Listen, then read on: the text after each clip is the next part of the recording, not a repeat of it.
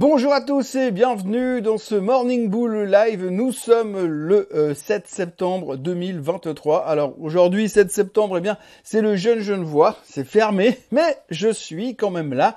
Euh, pas qu'il y ait des monstrueuses choses à dire, mais on sent quand même que le vent est en train de tourner momentanément sur les marchés. Alors on sait bien que les marchés sont capables du meilleur comme du pire, que quand ils sont convaincus que ça monte, il n'y a rien qui peut les arrêter.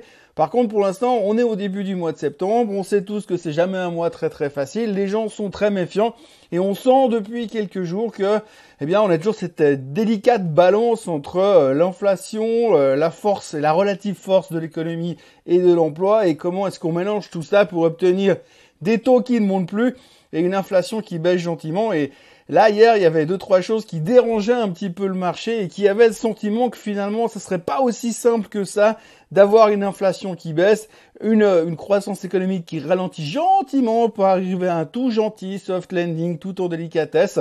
Et puis, ensuite, un marché euh, qui repart euh, en, pleine construction et en pleine... Bah, hier, on a compris que ça allait être un tout petit peu plus compliqué que prévu pour arriver à cette, euh, à cet état de, de grâce, si on peut bien vouloir l'exprimer ainsi mais euh, du coup bah, les marchés étaient un peu plus faibles et puis on termine une pas très très jolie journée et c'est pas dit que ça va s'améliorer ces prochains jours. Surtout qu'en plus les jeunes voix sont pas là.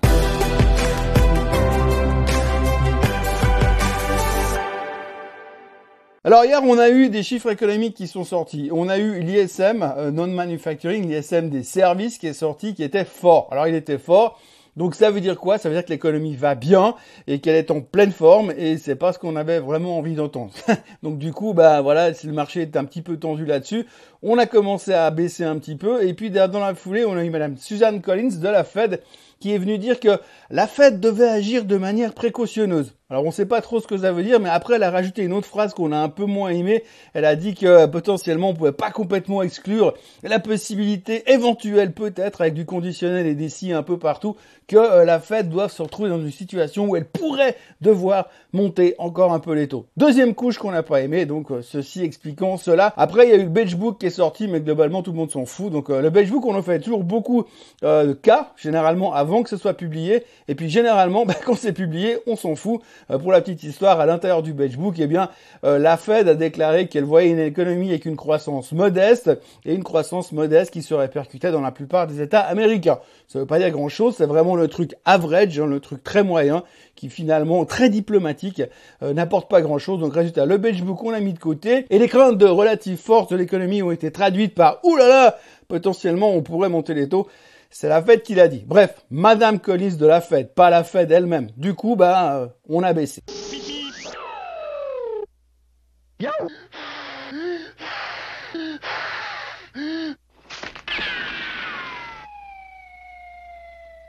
Alors après, évidemment, quand vous avez euh, les taux qui pourraient monter encore, les rendements du 10 ans qui se maintiennent autour de 4,3%, tout le monde se pose des questions et tout le monde se dit euh, mais tu sais, dans la théorie économique, eh bien, on dit qu'en général, euh, quand on a des environnements de taux élevés, eh bien, c'est mauvais pour les titres de croissance. Et puis là, tout d'un coup, on s'est souvenu que la plupart des titres de croissance étaient tous au plus haut de tous les temps, ou pas loin en tous les cas. Donc du coup, qu'est-ce qu'on a fait? Eh bien, on a tiré sur l'ambulance et on a commencé à allumer à peu près tous les titres de croissance. Tesla, il y a eu droit, Nvidia, il y a eu droit, Apple, il y a eu droit. Alors Apple, c'est un petit peu différent parce que non seulement ils ont la Commission européenne qui leur court après pour avoir des amendes, ça on s'en fout globalement parce que même une amende de 5 milliards pour Apple, c'est 5 centimes pour nous.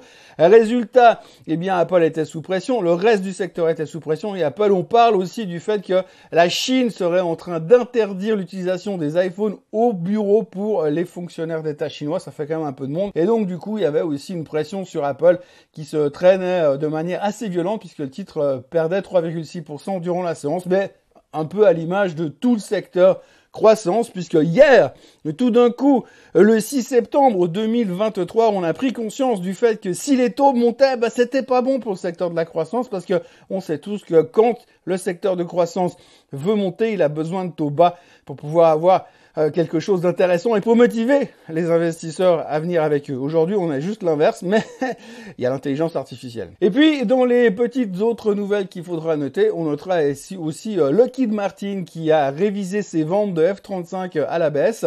Et puis le titre s'est fait déglinguer de 5%. Alors juste pour les ventes de F-35, je pense que c'est un tout petit peu exagéré. Si on commence à réagir avec le nombre d'avions de chasse qui sont vendus dans le monde euh, pour euh, Lockheed Martin, eh bien on n'est pas sorti de l'auberge, c'est pas non plus des pick-up qui sont vendus en masse aux États-Unis. On ne peut pas ne pas, c'est comme ça qu'on dit, hein, on ne peut pas ne pas parler de la Chine aujourd'hui. La Chine a publié son trait de balance, c'était moins pire que prévu, mais c'était pas bon quand même. Hein. Grosso modo, ce qu'il faut retenir, c'est qu'effectivement, l'économie chinoise ne va pas bien, continue à ne pas aller bien et ça continue à mettre la pression sur la Chine et euh, bah, grosso modo ce matin euh, c'est tout dans le rouge, c'est pas massivement dans le rouge mais enfin en même temps euh, ça peut pas baisser non plus tous les jours de 3%. Aujourd'hui la Chine est en baisse, Hong Kong est en baisse, le Japon est en baisse. Faut dire qu'après la clôture qu'on a aux États-Unis, il fallait pas s'attendre à autre chose. Encore une fois, on se rend compte que les chiffres économiques chinois sont pas bons et que pour l'instant il y a absolument aucun signe d'amélioration malgré les stimulus entre guillemets que le gouvernement a mis en place récemment qui sont plutôt encore une fois des sparadraps qu'on met euh, sur un membre arraché. D'ailleurs, puisqu'on parle de la Chine, ça nous permet de faire la liaison, la transition euh, parfaite et idéale, puisque Monsieur Paul Krugman, prix Nobel d'économie, a annoncé hier euh, que selon lui, la Chine était actuellement économiquement au bord du gouffre et qu'elle allait faire un grand pas en avant. Donc pour lui, c'est une catastrophe à venir. Il n'y a rien qui va en Chine. Il a très très peur. Il pense que Xi Jinping est en train de faire tout faux. les mots qu'il utilise globalement, il a utilisé que des mots chouettes. Hein. Alors il a utilisé dette massive, euh, déflation, ralentissement de la croissance et chômage. Alors quand vous mettez tout ça en même temps et que vous mettez dans un sac et que vous secouez, généralement ça sort pas des trucs sympas derrière. Donc voilà, il a très très peur pour la Chine et alors raison ou, tort, c'est difficile à dire parce que Monsieur Krugman a quand même son métier, c'est d'avoir un avis sur tout et surtout un avis et surtout sur les économies mondiales dans tous les sens et les secteurs économiques en particulier. Mais du coup, euh, là, on ne sait pas trop ce que ça veut dire, mais il est quand même très méfiant. Alors, si il avait raison, ne serait-ce que la moitié, euh, c'est pas forcément un ciel bleu qui se dégage en direction euh, de l'est de la planète. Et puis puisqu'on en est au chapitre des gourous, euh, hier soir il y a un monsieur qui s'appelle Rob Arnott euh, qui euh, que je ne connais pas d'ailleurs, hein, c'est pas un gourou méga méga connu. Alors j'ai pas la prétention de connaître tous les gourous du monde, mais lui j'avais jamais entendu parler. Eh bien, bah lui il pense que Nvidia est une méga bulle spéculative. Alors il fait bien évidemment des gros parallèles avec l'an 2000. Il pense que eh bien c'est complètement surévalué et qu'à un moment donné elle va exploser et qu'elle va entraîner avec elle le crash du mois de septembre. Et oui, évidemment on y arrive forcément. Fallait bien qu'il y en ait un qui vienne le, le placer. Alors il faut juste en profiter aussi pour faire un petit update sur Nvidia puisque je suis tombé sur un chiffre ce matin qui me fait toujours rigoler. Alors aujourd'hui, il faut savoir qu'il y a 51 analystes qui couvrent Nvidia maintenant là tout de suite. Sur les 51, il y en a 47 qui sont sur acheter, il y en a 4 qui sont sur conserver et le target moyen de ce petit monde, eh bien, c'est 649 22. Très précis, hein. 649,22 target moyen sur Nvidia sur 51 analyses. Ils sont tous méga bullish, sauf 4 qui ont dû, euh, qui devaient être en vacances. Ils vont probablement corriger leur target ces prochains temps. Mais l'un dans l'autre, eh bien, on sent que tout le monde est bullish. Et là, il y en a un qui vient euh, venir contre le vent pour nous dire qu'on va tous y passer et que ça va déclencher le prochain crash. Alors évidemment, c'est comme d'habitude, hein, une bulle, on sait que c'est une bulle, surtout quand elle aura commencé à exploser. Pour l'instant, Nvidia s'est monté très vite, 222% de hausse sur une année ou un truc comme ça. Maintenant, on sait qu'elle va exploser c'est une autre histoire. Toujours au chapitre des gourous, on a monsieur Jeremy Grantham qui est revenu. Alors Jeremy Grantham, alors lui, il pense que l'inflation c'est pas bien, que les taux qui montent c'est pas bien non plus, et puis que les actions sont trop chères, et donc on va se prendre une claque tout prochainement. Je vous l'ai dit, c'est le mois de septembre, c'est la mode, hein. ils viennent tous dire attention, on va tous mourir. Le gros avantage quand vous êtes économiste et que vous venez sur les marchés ou dans les médias pour dire ouh là là, ce mois ça va être une catastrophe, c'est que généralement, bah, si vous avez raison, vous avez assuré vos revenus et puis euh, vos nouveaux clients pour les trois prochaines années à venir au minimum. Par contre, si vous avez tort, de toute façon, comme tout le monde dit tout et n'importe quoi, eh bien, on aura carrément oublié dans 48 heures et puis on n'en parlera même plus et on vous en tiendra même pas rigueur. C'est ça qui est très très beau dans la finance. Et puis après, il y a un truc qu'il faut euh, observer aussi aujourd'hui, c'est qu'on est au mois de septembre. Vous le savez, tout le monde parle du mauvais mois de septembre, la période mauvaise, tout comme le mois d'octobre d'ailleurs, mais pour le mois de septembre, pour l'instant, eh bien tout le monde dit oui, c'est un mauvais mois. Alors peut-être, euh, là, j'ai trouvé euh, relativement intéressant de, de, faire un tout petit tour et de se dire Qu'est-ce qui pourrait être, quels sont les éventuels déclencheurs d'un éventuel problème au mois de septembre ou qui pourrait déclencher un espèce de sell-off, je dirais pas un crash, mais la première chose à surveiller, c'est la hausse des rendements. Oui, la hausse des, la hausse des rendements aujourd'hui est un problème parce qu'effectivement, si vous avez le 10 ans qui continue à monter en direction des 4,5, de plus en plus d'investisseurs non professionnels vont commencer à se dire, ouais, mais pourquoi je me prends la tête sur des actions alors que je peux, sortir du 4,5% euh, sur du 10 ans tranquille, sans, sans, sans aucun risque? Enfin, sans aucun risque que les États-Unis font pas défaut, mais en tout cas pour l'instant c'est une réflexion qui est en train de se faire. Et si tout d'un coup on a de plus en plus de gens qui shifteraient, enfin qui quitteraient les actions pour aller se mettre sur les obligations pendant un temps en tous les cas, ça pourrait être euh, un petit peu pesant pour le marché. En deux, il y a la hausse du pétrole. Bon, je vais pas vous faire un dessin parce que j'en parle à peu près dans tous les Morning Bull Live et tous les Swiss Bliss depuis deux semaines. Le pétrole monte, on a un problème à ce niveau-là et à un moment donné, on va commencer à se réveiller. D'ailleurs, hier, on a commencé à en parler. Hein. Problème inflationniste, si le baril il continue de monter, on est à 87,5 et des poussières. Euh, quand on va commencer à passer en dessus des 90, ça va être un problème. Et puis, je, je me rappelle toujours, ça fait longtemps que je suis là, on dit toujours quand le pétrole passe les 100 dollars, c'est la récession qui arrive. Voilà, on a à 13 dollars de la récession. Tout va bien. Même s'il y a que 15% de chance de récession, selon Goldman Sachs. La troisième chose qui pourrait faire peur au marché, c'est la prise de conscience que l'inflation ne baissera pas assez ou plus assez. Hein. on l'a vu depuis quelques temps. On a bien baissé par rapport au plus haut, mais par contre, on a encore du chemin à faire pour aller aux 2%. Et là, on a l'air de bloquer. Hein. C'est un peu comme quand vous faites un régime, vous perdez les 10 premiers kilos, c'est facile, et puis tout d'un coup, vous faites un plafond, et même si vous mangez une pomme par jour, eh bien, vous baissez plus. Eh bien, c'est un peu pareil pour l'inflation. Malgré tous les efforts de la Fed pour l'instant, il se passe rien, et la croissance économique semble repartir. Euh, clin d'œil aux, aux, chiffres de l'ISM qui sont sortis euh, hier, donc on en parlait au début de la vidéo. Vous voyez donc que tout ceci mis à bout pourrait laisser supposer que l'inflation pourrait stagner autour de ces 3,5-4%.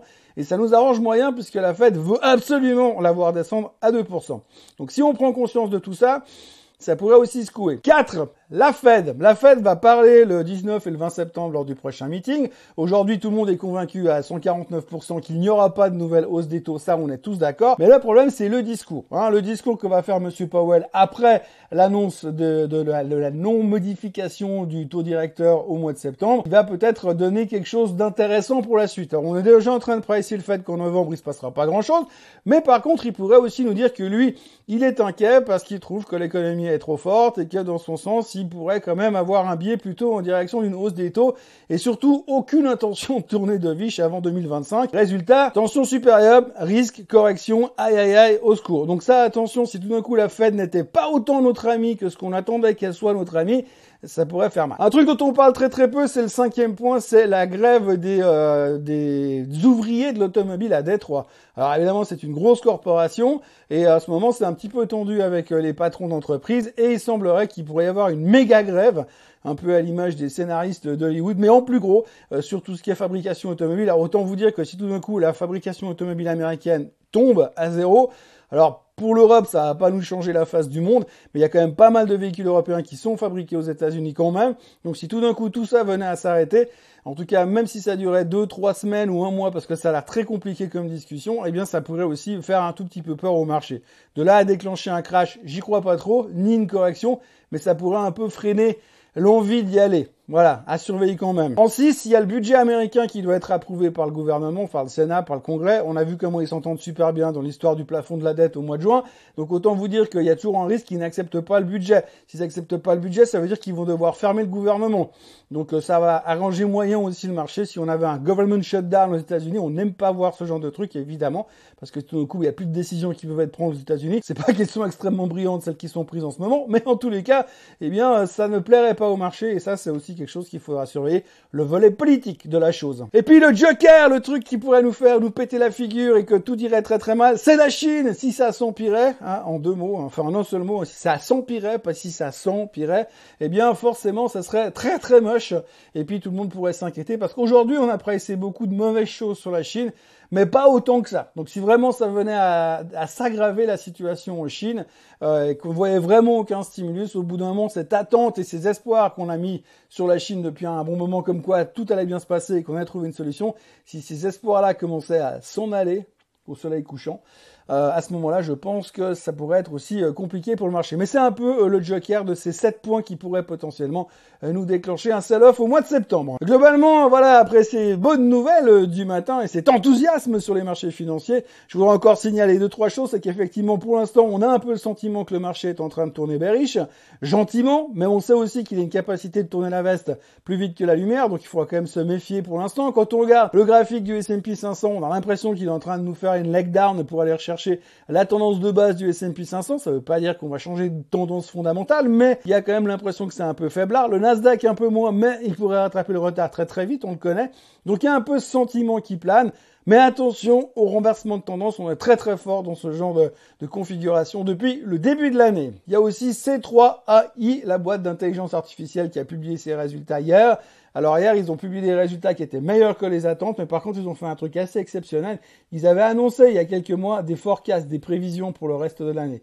Bah hier, ils sont venus puis ils ont dit ah, on retire nos forecasts, on retire nos prévisions. Donc forcément, quand vous avez une boîte qui vient vous dire on publie des bons résultats et on retire nos prévisions, euh, c'est moyennement bien pris en général par le marché. Résultat after close hier, C3 AI, bam, 8% dans les dents pour fêter ça. Et puis euh, la nouvelle, une des nouvelles du matin, c'est Madame Katie Wood euh, qui vient de filer, qui vient de demander une autorisation de commencer à traiter un ETF spot sur l'Ethereum.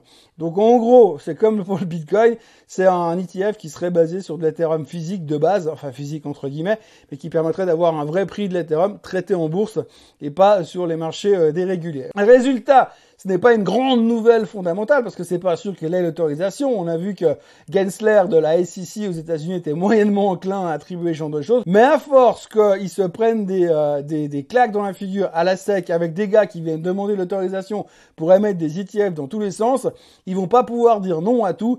Et peut-être qu'à un moment donné, ils vont dire bon ok, euh, puisque c'est comme ça, I give up, on ouvre les vannes, allez-y, et à ce moment-là, ce sera peut-être le réveil des cryptos. Allez savoir, peut-être c'est ce qui va nous occuper pour cette fin d'année. Aujourd'hui, nous aurons le PIB en Europe, ça va être super sexy, et puis aussi les jobless claims aux États-Unis. Là aussi, méfiance, il faudrait pas qu'il soit trop trop fort et qu'il montre que l'emploi soit trop trop fort, parce que là, on est un peu fragile psychologiquement, et c'est pas sûr qu'on accepte euh, ce genre d'informations à l'heure actuelle. Voilà, en ce qui me concerne, j'ai été un peu plus long que d'habitude probablement, pourtant c'est un jour de congé, hein. je devrais être en train de faire la, grosse matinée, mais même pas. Euh, moi je vous encourage à liker cette vidéo, à la partager, à vous abonner à la chaîne Suisse Côte en français, à laisser vos commentaires en dessous de cette vidéo, n'hésitez pas. Et puis on se retrouve euh, bien évidemment, comme d'habitude, demain matin, vendredi, pour conclure la semaine. Et a priori, ça ne devrait pas être un Black Friday. Bonne journée à tous. Bye bye.